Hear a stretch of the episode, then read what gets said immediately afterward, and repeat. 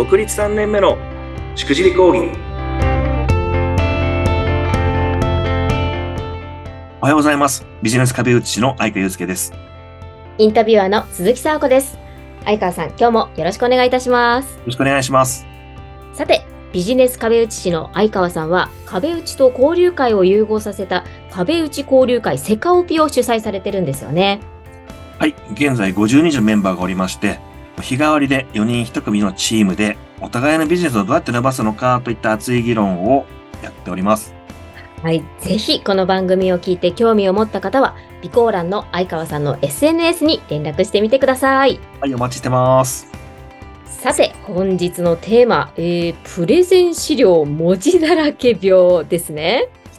はい。あの、私実は月間で平均するとえ、30人から50人ぐらいのはい経営者とかフリーランスの人とですねえ、 Zoom であの one on one をする機会があるんですけれども、おー、はい。まあ、いろんな人がおりましてえ、ええあの、文字数が控えめな人もいれば、もう自己紹介資料これフォントちっちゃくて見えないっすみたいな人もいるわけですね。あー、はい。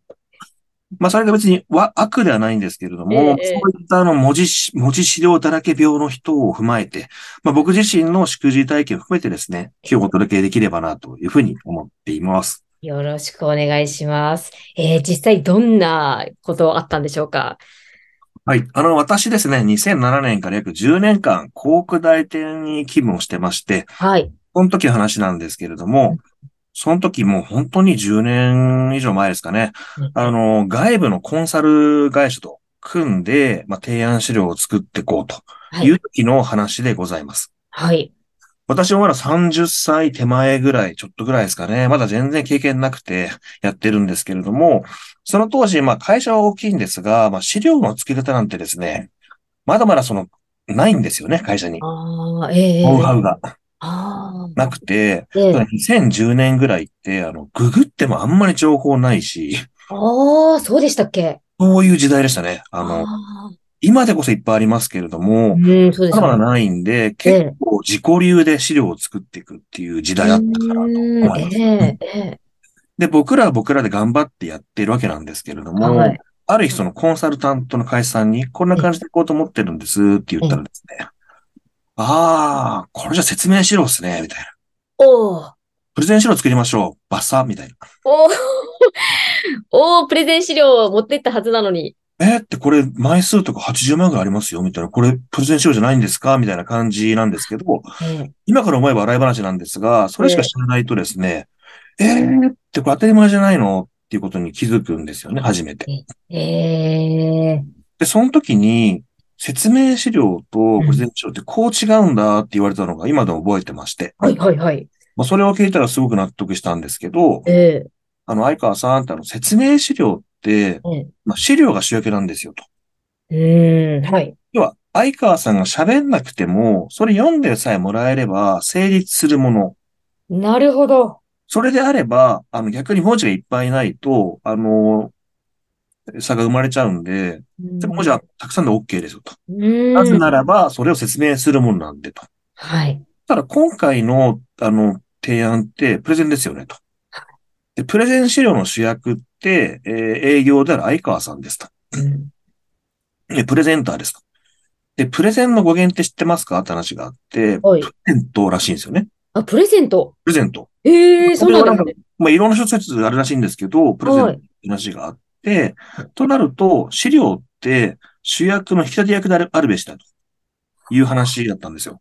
ああ、そういうことなんですね。確かに、この当時の僕ですら、うん。よくね、その、国、国会のなんか出てくる資料とか、すごい文字がいっぱいあるパワポ資料とかあって、こんな見づらいなとか思うこともあるわけで、えええええすごくね、スーッと入ってきて、あの、こっから考え改めましたね。えええで、結局その自分自身が主人公を届けるプレゼン部分と、ええでもね、細かい話いっぱいありますんで、補足する説明資料。この住み分けをどういうふうにしていくのかがポイントだよね、っていうことに、この時ね、教えていただ教えていただきまして。まあ、それ以来、人が介在する価値と説明する部分っていうところを分けてやっていくっていう、あのスタイルが確立したのが僕が30前半ぐらいですかね。はい。っていうと頃でした。で、そこから僕もいろんなご提案する経験、それこそ、本当何億円、何十億円っていうね、爆発、提案の爆発マスもあったんですけれども、その時のか、その成功体験というか学びをずっと活かしていて、うんやっぱりページ増えるんですよね。100ページ、150ページとかなるんですよ。パワーポイント。増えるんです。伝えたいこといっぱいありますしね。で、これまでは結構それに付箋貼って、え、じゃあ20ページお願いします。めばーってめくって、時間限られてるんで、ね、ああ、えええええで、次のテーマはちょっと時間もあれなんで、40ページお願いします。めくらせるんですよ。えうーん。そういうもんなのかなと思ってたんですけれども、はい以来ですね、100ページあったら、要約したプレゼン用のページ20ページに集約してええ、残り80ページをその説補足資料っていう感じに分けて、えー前半に20ページは営業チームで喋って、はいえー残り提案時間は説明資料をもとにプランニングで喋ってっていう風に積み上げるっていう形で、その後はずっとやってたなっていう今から思い返すと。いうところでございました。なるほど。いや、これは初めて知りましたね。なかなか私自身はプレゼン資料ね、使う機会ないんですけど、でも、プレゼンをしてる方が講演する、こう、司会とかをやることがあるので、はい。なんか、あの、そういうのは見たことあります。あの、何何ページ？お願いします。何ページ？お願いします。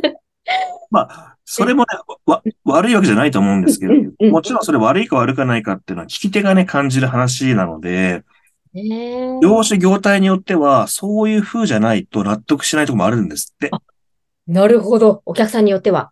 そう、業、その、逆にそれが省かれてると、何かその都合の悪いところで、はしょってるんじゃないか、みたいな話もあるので、本当に場面場面によるんですけど、ただ、僕の業界に近いというか、そのね、コンサル業は、そうですね、近いところとかは、説明資料とプレゼン資料を履き違えちゃうと、うんよくわかんない資料になりがちですよね、っていう話でございました。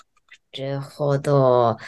改めてまとめていただきますと、ちょっと長々々と話しましたけれどもええ、まあ、説明資料は資料が主役。プレゼン資料は喋るあなたが主役ですと。そうしたときに資料の位置づけ。そこまで考えられてますか？っていうところが今回の肝だったかなと思います。なるほど。ありがとうございます。今回はプレゼン資料文字だらけ病ということでお話しいただきました。さて、相川さん、次回はどんなテーマでお話しいただけるんでしょうか？はい。次回は年内最後の放送ですね。12月の29日。